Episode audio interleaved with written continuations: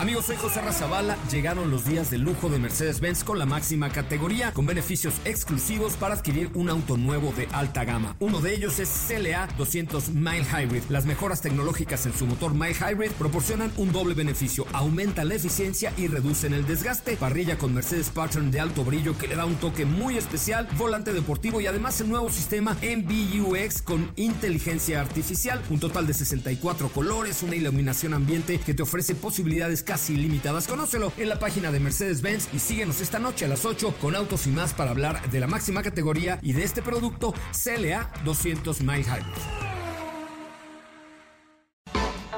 MBS Radio y el Dr. Zagal han dispuesto una generosa y elegante mesa para celebrar este banquete. ¡Pasen! Y sean bienvenidos a degustar los manjares de este menú, especialmente seleccionado para los paladares más exigentes. Esperamos que esta experiencia cultural les deje buen sabor de boca, aquí en MBS 102.5. ¿Por qué la calabaza se suele asociar con Halloween? ¿Cuántos ríos y lagunas hay en el Hades? ¿Quién está detrás del famoso asesino de la saga de Halloween? ¿Cuáles son los relatos más terroríficos de Edgar Allan Poe? ¿Cuántos tipos de calabaza hay? ¿A cuántas personas ha matado Michael Myers? Hoy hablaremos de narraciones extraordinarias, la calabaza en tacha, el mal encarnado, el tártaro, asesinos y monstruos, pepita de calabaza, geografía del Hades, el cuervo, y más en los entremeses terroríficos del Dr. Zagal.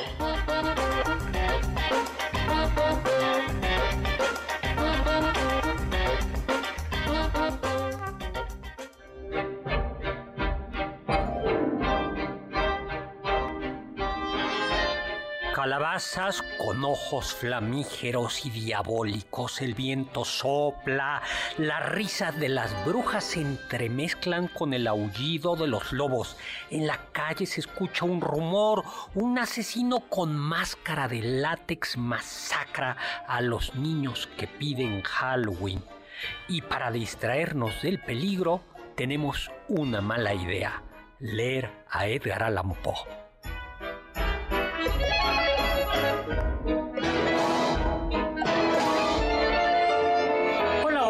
Amigas, ¿qué tal? ¿Cómo están? Yo soy Héctor Segal y estoy muy contento de estar con todos ustedes hoy miércoles 25 de octubre transmitiendo desde la Ciudad de México Tenochtitlan en MBC 102.5 a todo el mundo mundial y a todos los países del sistema solar, pero además no solo eso, sino en y repúblicas del sistema eh, solar. sino del imperio, ¿no?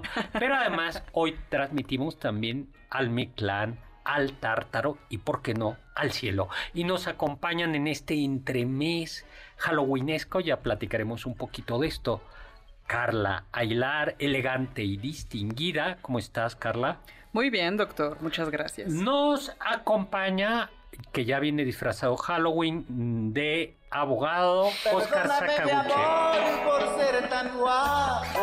Hola, buenas noches, ¿cómo está, doctor? Bien. Oye, ¿ya eh, te mordieron los vampiros o No, es mi outfit de Godín. Este, no, que estuvo no, en no, todo el día. No, me refería a eso. ¿Quién me va a andar mordiendo, pues, doctor? traes ahí unas marcas en el cuello. Estoy más solo que perro de la calle. Ay, ay, está solo y triste. Bueno, hola, Oscar Sakaguchi. Hola, doctor. Bueno, hoy vamos el próximo miércoles, que es primero de noviembre, día de los todos los santos y víspera del Día de Muertos, vamos a dedicar el próximo miércoles a hablar justo sobre traiciones del Día de Muertos. Y hoy vamos a hacer, como vamos a decirlo así, un poquito más... Eh, no tan halloweenescos, pero algo sí, ¿no? Algo sí, Algo, algo así.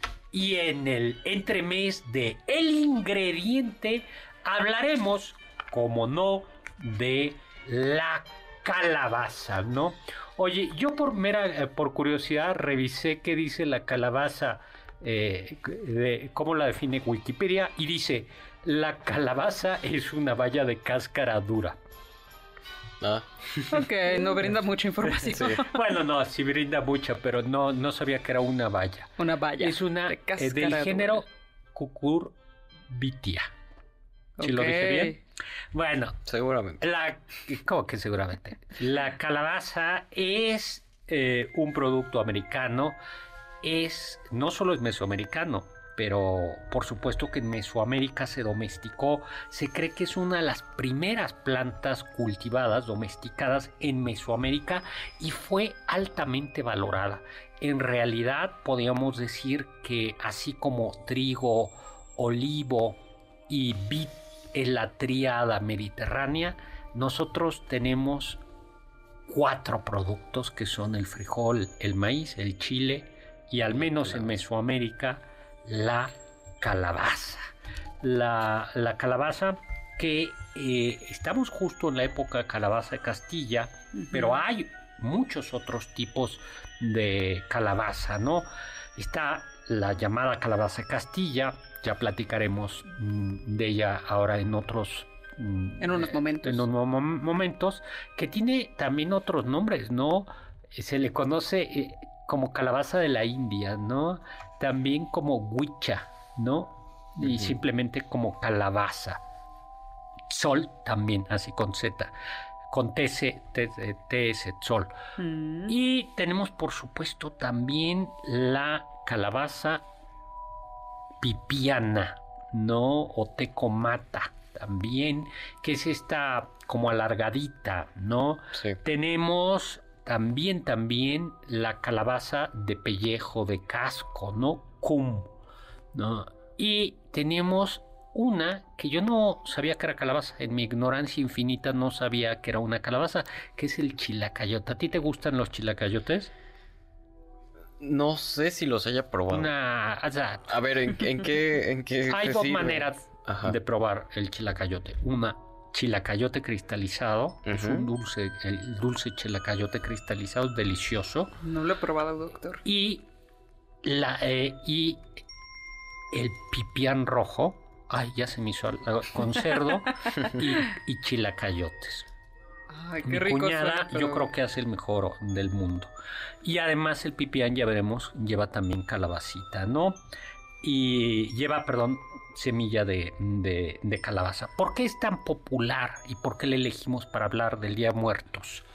Porque es un dulce típico de la época. Estamos terminando lluvias. En realidad en lluvias es la época de otras calabazas, calabacita, de la cual, eh, de esta planta, ¿qué se come? A ver, de esta, ¿qué se come? La flor. La flor, uy, unas quesadillas de, de flor de calabaza. Qué rico. Qué ricas, ¿no? Le puede poner tantito, pero tantitito queso, ¿no? Y, una tortillita hacia el comal, buenísimo. Ay, qué rico. O sopa de calabaza con calabacitas, qué delicia, ¿no? Se come la guía. La guía de la calabaza tierna en Oaxaca hay una sopa de guías, uy, maravillosa. Y se come, Doctor, que no ha comido usted. Y se comen, por supuesto, las calabazas. ¿Qué? y la, calabaza y ah, las pepitas. Y las pepitas son maravillosas porque son una botana exquisita. Pero además con las pepitas podemos hacer de calabaza dos cosas maravillosas de la gastronomía mexicana. Son las figuras de pepita. Ay, sí, deliciosas. Los jamoncillos. ¿Se acuerdan? En, creo que era en, Puebla estas figuritas de pepita, ¿no? Que eran animalitos, que es como el mazapán mexicano. y, pero es distinto el mazapán. Y por supuesto los pipianes, ¿no? El pipián verde eh, o el pipián rojo. ¿No? El pipián, ah, que son extraordinarios. Y en Yucatán, los papazules están hechos con pepita de calabaza. Mm. Como vemos, la calabaza está presente en la gastronomía es, es maravillosa, ¿no? Y es, y es extraordinaria. Pero eh, alrededor del Día de Muertos se suele comer la calabaza en, tacha. Ah, la verdad, la verdad, ¿les gusta la calabaza en tacha? A ver. Yo nunca lo he probado. Nah, a ver, Seguridad, llévese al Señor, por favor. Dicen que del amor sale. Del amor. De la vista sale el amor. Ah. Hoy traigo una dislexia tremenda. Del amor. Cuando íbamos llegando. Ibas a decir algo hermoso: del amor nace la vista. Del amor nace a decir algo precioso. Y no, la calabaza en tacha no es este, especialmente bella visualmente. No, claro que Pero sí. tiene letra bonita. A ver, una calabaza en tacha, a ver, pues, cuando la conservas íntegra, así que no cristalizada, porque esa es otra, pero es negra, brillosa, lustrosa. eh, eh, ay, yo creo que es muy bella. Bueno, sí tienes razón, el color así negro tan brillante Y es muy atractivo, ¿Y a ti te gusta? No, Yo también he de confesar que no me entusiasma demasiado. sí, no. Pero, pero no me, pero hay que comerla, tampoco parece mal. Yo ¿Por qué se llama calabaza en tacha? Bueno, porque está preparada en miel, en miel de piloncillo, en piel de miloncillo, y antiguamente el recipiente donde se evaporaba el jugo de caña, de donde sale el piloncillo, la miel de piloncillo, se llamaba tacha, ¿no? Una buena calabaza en tacha se, hacía, se hacían al horno, justo con esta, con esta miel. Y se pueden, ay, nuevamente se me hizo agua a la boca, ¿no? Se le puede Lo poner, bueno es que no le gustaban tanto. eh, se le puede poner, eh, a veces a algunos le eh, canela, anís. Eso suena bien. Y eh, el chiste es que, claro, eh, que esté bien cocida, pero que no se deshaga. Eh, y a veces se puede tomar con un vasito con leche fría o tibia. Tomaré solo la leche fría. Fría y, y a los muertos les gusta mucho para la ofrenda del Día de Muertos. ¿Sí? Eh, sí. ¿Por qué se llaman calabaza, la calabaza de Castilla, calabaza de Castilla? Hay una leyenda muy interesante, pero yo no me voy tanto por ella. Oye, antes de eso, perdón, eh, vamos a mandar un saludo a Antonio González que ya nos está escuchando. Muchas eh, gracias. Escuchando, ¿no? Pues muy bien. También muchos saludos a todos quienes nos están viendo por el Facebook Live de la página en Facebook Doctor Zagal. Saludos a quienes nos están viendo por ahí y quienes nos verán porque queda grabado, Ah, ¿no? claro, sí. Saludos y futuros aprovecho eh, un saludo a Víctor Guadarrama que ya nos está escuchando también. Muchas gracias. Muchas, muchas gracias. Y otro saludo a eh, Rubén González. Muchas Bueno. gracias, muchos saludos. Cuéntenos si a ustedes les gusta la calabaza en tacha. ¿Les gusta la calabaza en tacha? Sí o no. Recuerden, no hace falta que nos guste para ser mexicanos. Claro, para decir que tiene una historia valiosa. ¿Por qué claro. se llama calabaza de Castilla? ¿Porque acaso es de Castilla? Seguramente. A ver. ¿Quién sabe cómo lo hicieron para llevarla a Castilla? No, pues justo la calabaza viene de Mesoamérica, se lleva a España, a Castilla, donde estaba la reina Isabel de Castilla. Eh, y la leyenda dice que justo porque la calabaza le gustaba mucho a la reina, le termina poniendo el nombre del reino. Y entonces se empieza a conocer como eh, Calabaza calabaza de de Castilla. Pero seguramente eh, la versión más coherente es que como empezó la producción en Castilla, pues los europeos decían, ah, es calabaza de Castilla. Como al maíz también le llegaron a decir eh, maíz turco, porque también se hizo una producción en... Trigo se turco, produjo ¿no? en Turquía. Ujú, Sí, sí. trigo turco porque era... Pues no, la calabaza de Castilla es de Mesoamérica. Hay un tipo de calabaza que es de Sudamérica, que es el zapallo, que es Mm. naranja y chiquita. Ese también la probé cuando fui al- a, Perú. Me dieron una crema de zapallo y es, muy- sí es distinta a nuestra calabaza. Es De- como las que ponemos en nuestra ofrenda, así chiquita, esas Sí, naranjas. es parecida. anaranjadas. Sí. Ay, qué Mm, bonitas. ok. Ay, pero ¿dónde más está? Bueno, y la calabaza es sanísima, está en nuestros guisados. O sea, a ver, unas costillitas o unas chuletitas en salsa verde simplemente con calabazas. Uy. A mí me y- encanta el calabacín, o, o yo la conozco también como calabaza zucchini, esa creo que la como todas las semanas, casi todos los días. que era- es, es una de las variedades mexicanas. Ah, es una de las sí, variedades mexicanas. A, a mí me encanta el calabacín. Y que y ya en caldo pocho. Bueno, pues ya no nos dio tiempo platicarles porque Porque está relacionada con, con el Halloween. Vamos a un corte y regresamos.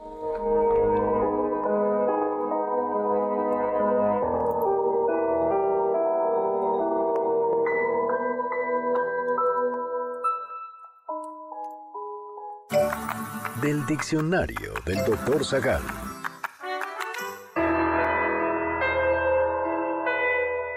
La palabra monstruo proviene del latín monstrum, que significaba prodigio. Originalmente, la voz religiosa designaba esta palabra para referirse a un prodigio que reflejaba la voluntad de los dioses. Por eso se aplicó a un objeto o ser que se consideraba excepcional. No te pierdas ninguno de nuestros menús y sigue el banquete del Dr. Zagal a través de las redes del 102.5 en Twitter, arroba mbs 102-5. ¿Quieres felicitar al chef por tan exquisito banquete? Llámale al 55 51 66 1025 en MBS 102.5. Estás escuchando el banquete del Dr. Zagal. ¿Quieres contactar a los ayudantes del chef?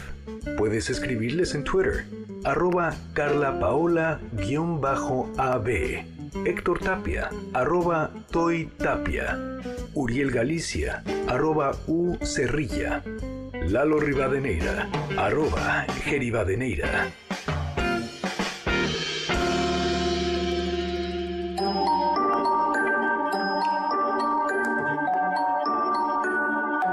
Hola, hola, estamos de regreso. Íbamos a decir en este especial de Halloween, pero no, no es un especial de Halloween. Eh, ¿Por qué no? Mandé, es un especial del más allá. Ah, eso Eh, suena bien para sí. incluir muchas cosas. Exactamente. Recuerden que estamos todos los miércoles a las 10 de la noche, pero también y sobre todo los sábados a las 5 de la tarde, ya desde hace muchos años, y los domingos publicamos en En su tinta, ¿no? Y mi Twitter arroba hzagal, zagal con z. Y Doctor, tenemos saludos por teléfono. Muchas gracias por escucharnos. Fil- Filiberto Sánchez del Estado de México. Hola, y Filiberto. nos pregunta, ¿qué diferencia hay entre fantasma, espectro y espíritu?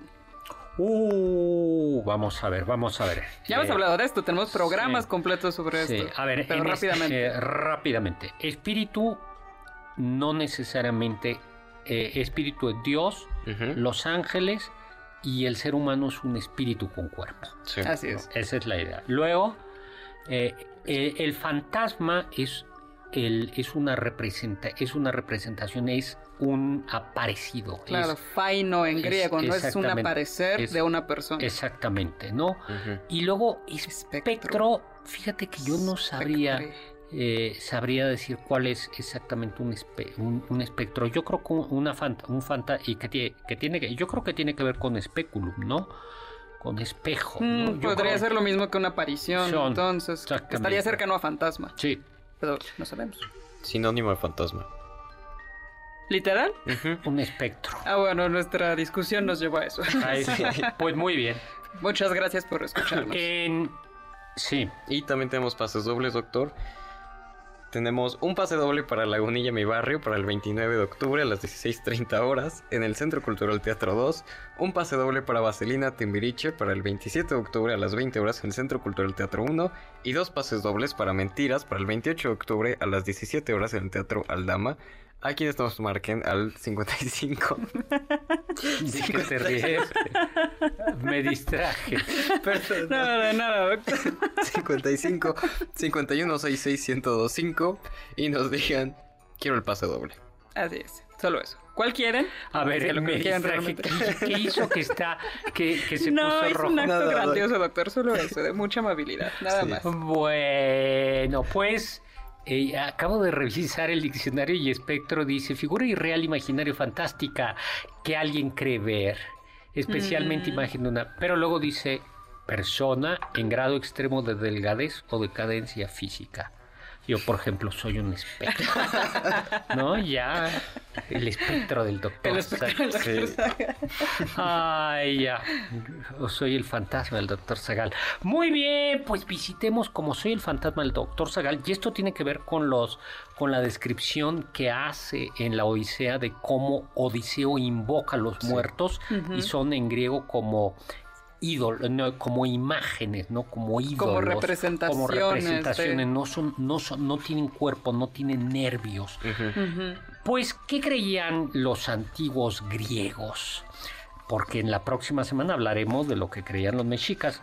Pues cuando moría, dependiendo la tradición, pero más o menos como el mito estandarizado, sería Hermes, el dios mensajero, guiaba las almas de los fieles difuntos hasta la laguna Estigia en el inframundo. Ahí había que tomar un barquito y era Caronte, el barquero del más allá y que como microbusero decía, pásele, pásele, allá hay espacio, allá hay espacio. Sí. Pero, ah, claro, como microbusero, con todo Ese de derecho. atrás no me ha, pa- no me ha dado su pasaje, que me lo pase, y por favor. entonces, eh, y entonces había que pagarle, y había que pagarle por Dos eso. óvulos, ¿no? Sí, dos, a veces uno, y se le ponían o en la boca o en los ojos a los muertos. Y si no tenías dinero para pagar, pues tenías que pasar un largo tiempo Tienes que esperar. exactamente a que hubiera espacio y te pasaran de gratis, ¿no? Esa es eh, la primera parte del Hades. Eh, hay que recordar que el Hades estaba custodiado por Cerbero. Cerbero. Cerbero, el perro De de, tres cabezas. cabezas. Al- al- algunos dicen que tienen más cabezas, otros que menos, otros que tienen cola de, de Víbora. león o de víbora. Creo que de víbora. En todo caso, ya hemos platicado cómo Cerbero no era tan buen. Hay todo un desfile en la de- mitología griega, hay gente que entra Hay y uno sale. que le da unos panecitos con droga. Ese fue. Ay, No el de. Virgilio, Eneas.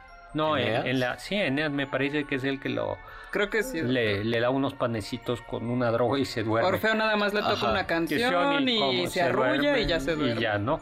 Bueno, pues eh, el chiste es que era, eh, según un mito, eso lo dice Platón en el Gorgias, las, los, había tres jueces, Minos, Radamantis y, E- y Eaco, eh, Eaco, conocidos por su vida honorable, así como Carla y yo. Y entonces llega Oscar Sakaguchi, después de que ha pagado ahí, llega y va a ser juzgado por él. Y, en, y ya a veces aparece la idea de la libra, ¿no? Y entonces, ¿qué tal? Dependiendo de cómo te hayas portado en esta vida, habrá o no Ah. habrá eh, al- algún tipo de castigo. Al menos eso dice Gorgia, eh, Platón en el, en el Gorgias. Que creo que es una bonita esperanza, ¿no? De pensar que Eh, si sí. bien todos morimos, habrá un lugar especial para quienes sean justos en vida y uno para quienes no. Y hay una como transición, dice los que medio se portaron, eh, pueden purificarse. Y los que ya se portaron muy mal como Oscar no hay manera, pero la gente que Sí, no, medio nos regresan una y otra vez. Exactamente. No, los ca- hay castigos. Te purifica en el en el Gorgias dice que hay un castigo ahí como de purificación de fuego. En otros lugares Sí, es en la República, ¿verdad? Donde habla de, reencarnaciones. sí, bueno, sí. pues eh, en ese penar por el Hades, las almas se encuentran con tres ríos de infaustos recuerdos, que son el Aqueronte, o río de la aflicción, el Flegetonte, o río ardiente. Ese es tu río, horror. ¿no? ¿No? Sí. El río de la pasión. No, no es eso. no. Y el cosito, que es el río de los lamentos en el que estás ahora por haber despreciado a, a tantas personas. Ahora estás la- lamentando. Y También eh, estaba el, le- el Lete, ¿no, doctor? Que es el río del olvido. Exactamente, ese es el que tendrías que pasar para olvidar todos los amores, Oscar Sakaguchi. ¿No? Y finalmente eh, decíamos que quienes han llevado una vida especialmente justa, como es el caso de Carla y de, de un servidor, vivimos, eh, bebe- beberemos. eh, es muy bonito de las, las aguas del Lete porque olvidaremos lo malo. ¿no? y solo conservaremos los, eh, los recuerdos hermosos e iremos, Carla y yo, a los campos elíseos, no a los que están aquí en Polanco, sino ni a los que de ahí también París. se come se bebe bien. Exactamente, ni a los de París, que también son bonitos, sino a los de de veras. A los de de veras. Porque hay diferentes regiones, ¿no, doctor? En este inframundo también está el tártaro, que Claro, parece que es donde cuando están alguien los llevó titanes. una vida injusta, eh, pues en ocasiones te llevarán las eh, furias, también Las, conocidas las erinias. erinias, Ujú. ¿no? Que son como los remordimientos a lo más profundo del Hades. Es precioso porque es la culpa encarnada. Ajá. Exactamente. Y en el tártaro, si ya te portaste muy mal, muy mal, te mereces un castigo especial. No, bueno. Eh, por ejemplo, Ixión. Ixión lo tienen, eh, su castigo está atado, por eso es la, ruina, la rueda de Ixión, a una rueda eh, y da vueltas. Que dicen, ay no, bueno, pero qué tan feo puede ser eso. Pues sí, pero por toda la eternidad dando Sí, vueltas no, a qué una horrible. rueda. Qué, qué horrible, ¿no? Luego, Sísifo está condenado a Empujar una piedra que vuelva a hasta la caer. eternidad. Y ahí ya hablamos del libro de Camus sobre Sísifo. Así Luego es. tenemos a Tántalo, que sirvió a su hijo en barbacoa, no, en empanada. Creo que sí, o no me acuerdo si fuera un caldito de barbacoa, pues se lo dio a comer a los dioses. Sí. y lo castigaron y entonces tiene hambre y sed infinita, y, pero tiene unas frutas al alcance de la mano, extiende la mano y sopla el viento, Y se- Ujú.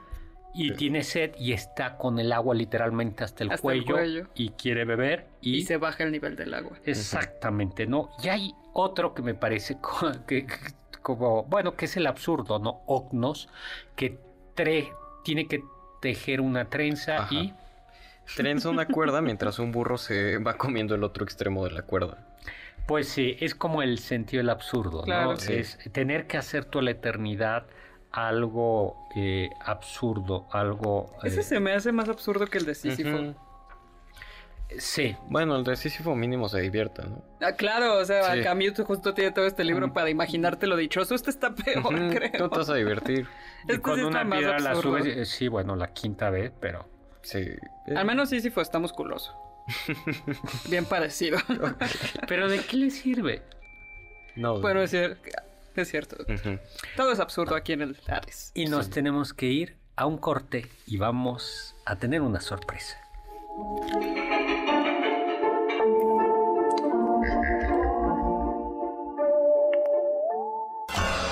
Los sabios dicen, Aquellos que sueñan de día son conscientes de muchas cosas que escapan a los que sueñan solo de noche. Edgar Allan Poe.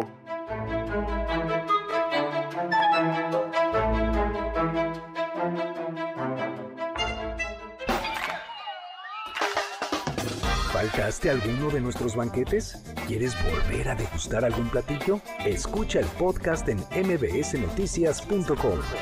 MBS 102.5. ¿Tienen algún comentario? Pueden contactar al chef principal, el Dr. Zagal, en Twitter, arroba hzagal. Sigue el banquete del Dr. Zagal a través de las redes del 102.5 en facebook.com diagonal mbs 102.5.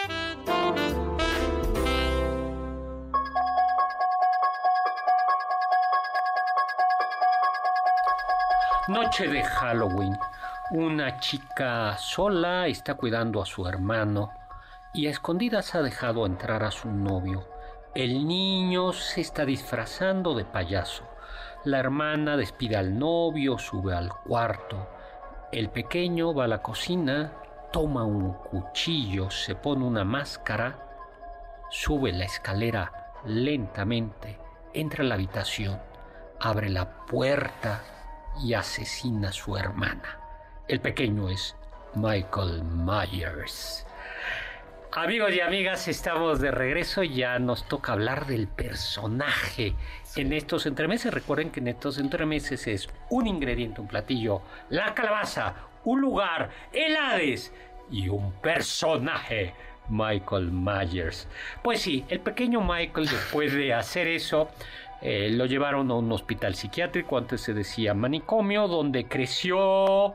Pero un día se escapa, roba un automóvil. Yo siempre he preguntado cómo aprendió a manejar. Si es Todos se preguntan eso. Sí, No, este- no hay que hacernos esa pregunta, doctor, si no, no podemos avanzar. Eh, y regresa. Eso se llama, amigos y amigas, se llama el pacto del escritor. Sí, el pacto del no. autor-escritor, que es cuando tú escribes o una novela o Ajá. un guion de televisión, se firma un pacto tácito entre el lector o el espectador que voy a aceptar, suspendo el juicio. Así es, voy a aceptar lo que tú me estás contando. En Pero este mundo así funciona. Yo en este momento acabo de romper el pacto. ¿no? Sí, doctor, no, no pregunte eso. Eso. ¿Cómo, Porque Pero- entró súper niño al hospital, Ajá. sale como a los 18 años y sabe conducir perfectamente. Perfectamente. Bueno, el chiste es que regresa al barrio y Así es, a Haddonfield, en Illinois. eh, con su mascarita y entonces pues comienza la matanza. Así es, estamos hablando de Halloween de 1978, Sí, la amigos primera. y amigas, después hubo tantos Halloweenes que ya, o sea, Michael ya no sabía si era primo de Drácula, hijo de O de Frankenstein, Jason. O si La ven- mano derecha de Freddy Krueger. eh, sí, o que si había sido algo del emperador de la Guerra de las Galaxias, ¿no? y lo había ganado el lado oscuro de la fuerza. Lo complicaron, creo que se están arrepintiendo Sí. y están regresando. Oye, pero antes de eso, justo queremos regalarles un ejemplar de El vampiro del virrey, mi novela publicada por Planeta, El vampiro del virrey en el siglo XVIII. Una serie de asesinatos crueles, terribles, muertes, que vienen desde Veracruz cuando aparece un personaje, el príncipe Apafi, y una monja, Sor Filotea el Niño Jesús, va a enfrentar a este vampiro, perdón, a este personaje, con las fuerzas Ya la spoileo. no, no se apuren. A este, pe- bueno, viene de Transilvania y es blanco, le tiene miedo al ajo y al sol y no va a la misa. Y va a triunfar o no va a triunfar la fuerza de la razón. Se lo de- daremos a quien simplemente, como ya no tenemos mucho tiempo, nos diga, quiero el vampiro del virrey.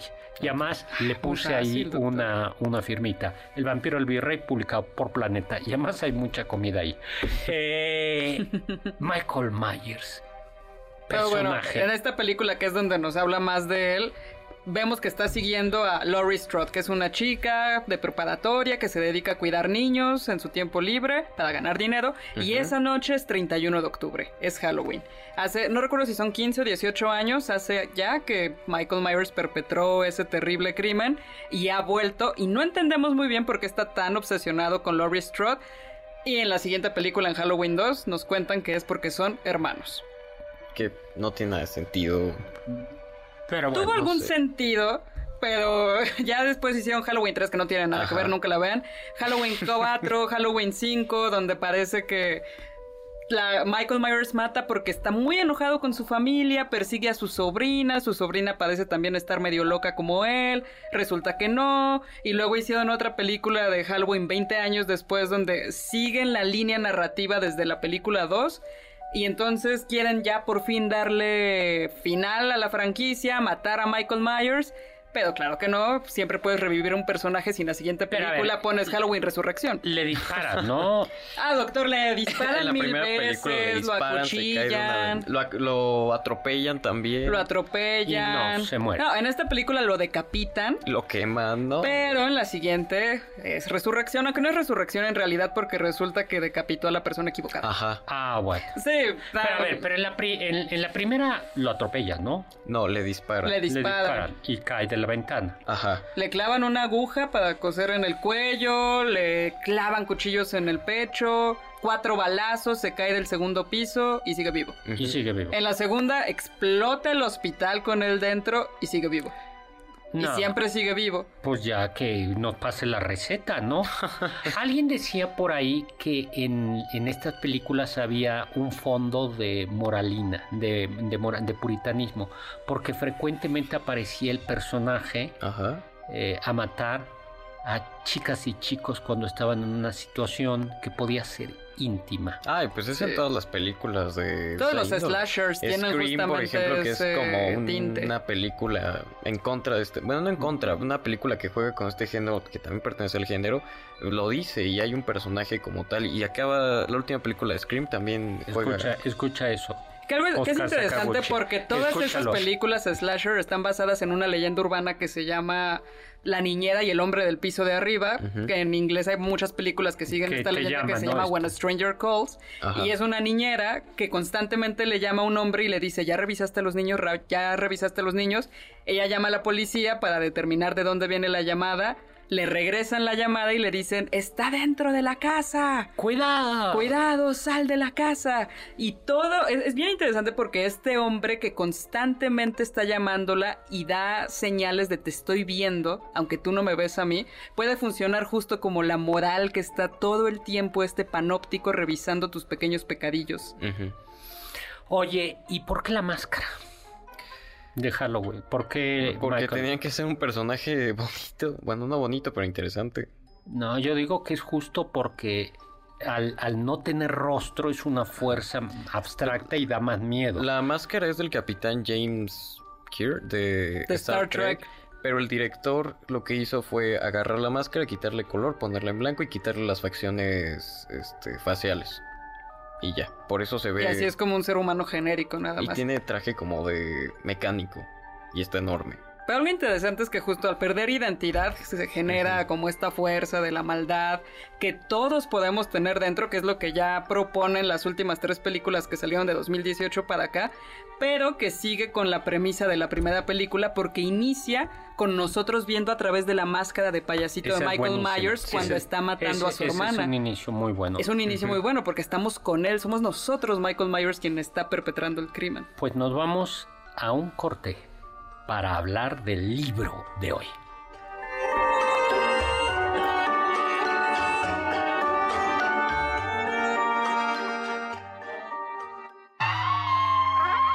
Escuché que...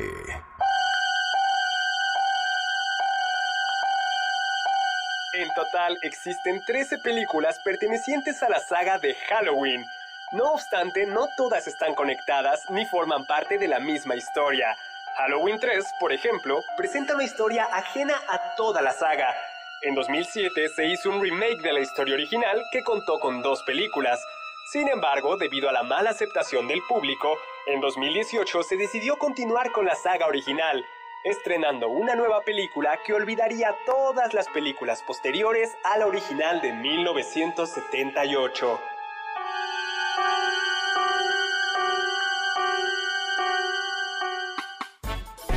Contacto con nosotros en nuestra página de Facebook, Doctor Zagal.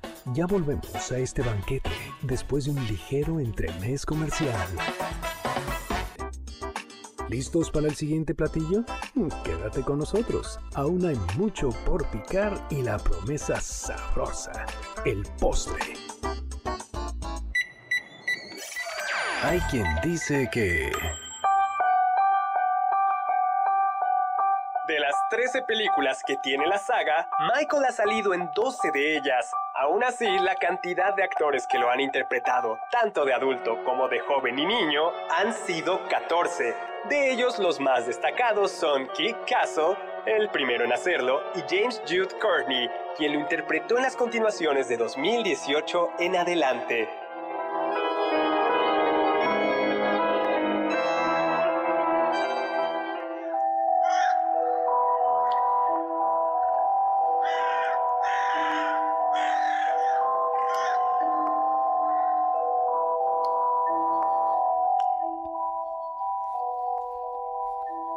Reconocieron entonces la presencia de la muerte roja.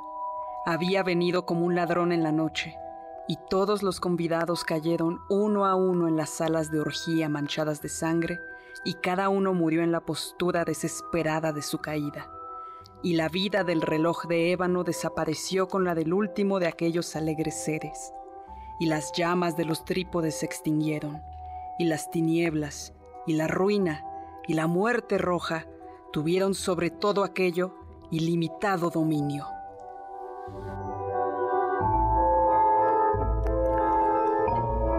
Hemos elegido hablar de un libro, de una colección de cuentos extraordinaria, narraciones extraordinarias de Edgar Allan Poe, eh, quien murió en 1849, nació en 1809 en Baltimore. Yo creo que, yo creo que es eh, la gran pluma de Estados Unidos.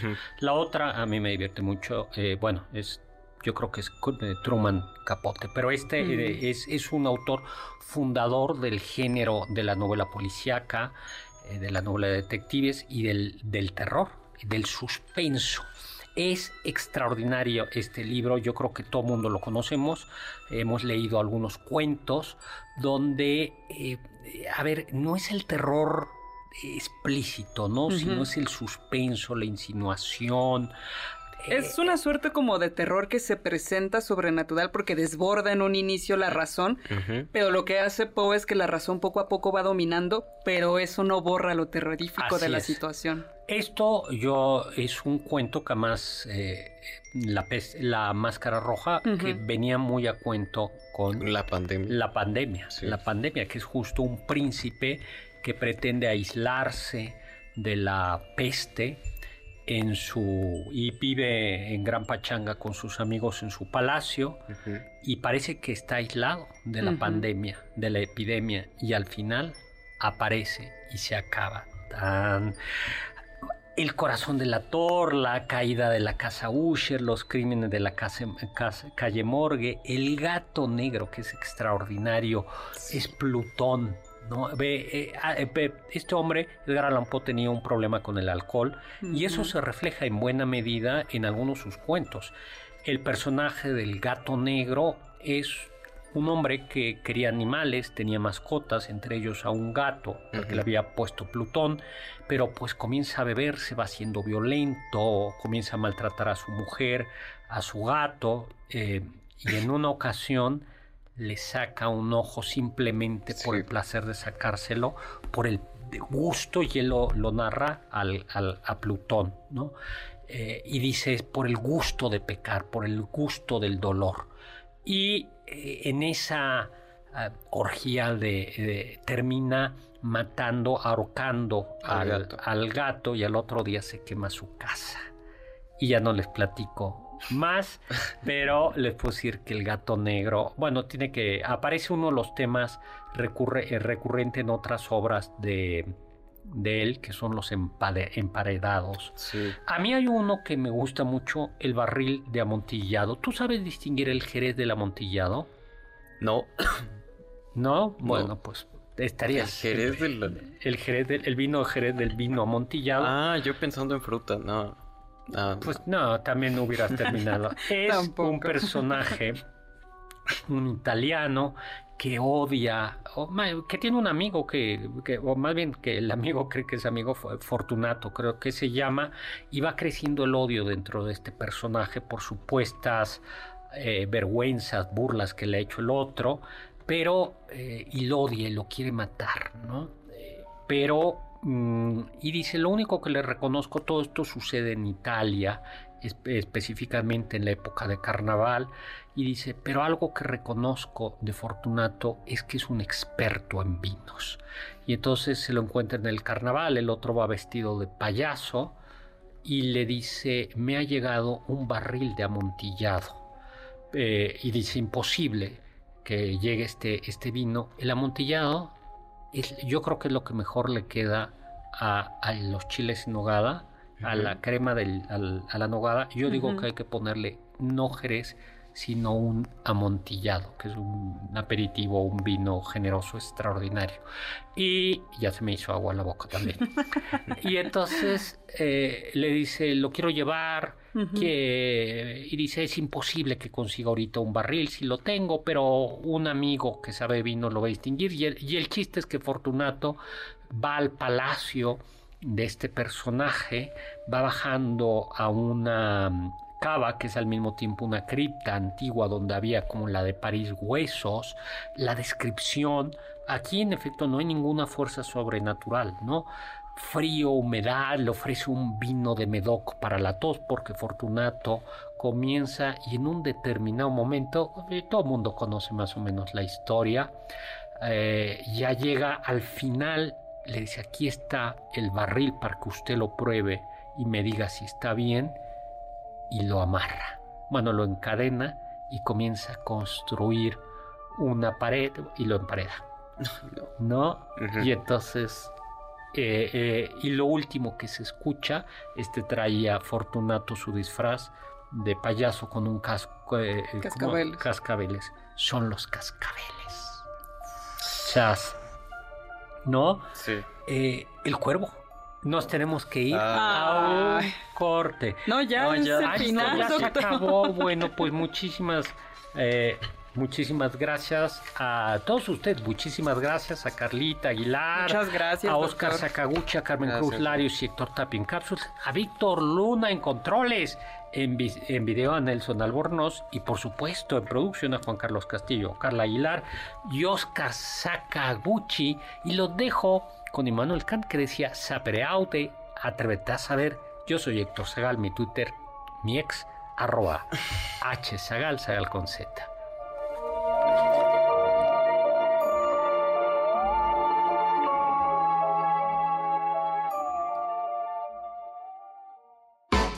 Confiamos que este banquete ha sido un deleite gourmet y cultural. Gracias por escucharnos y los esperamos el próximo sábado con una deliciosa receta que seguro será de su agrado. MBS 52.5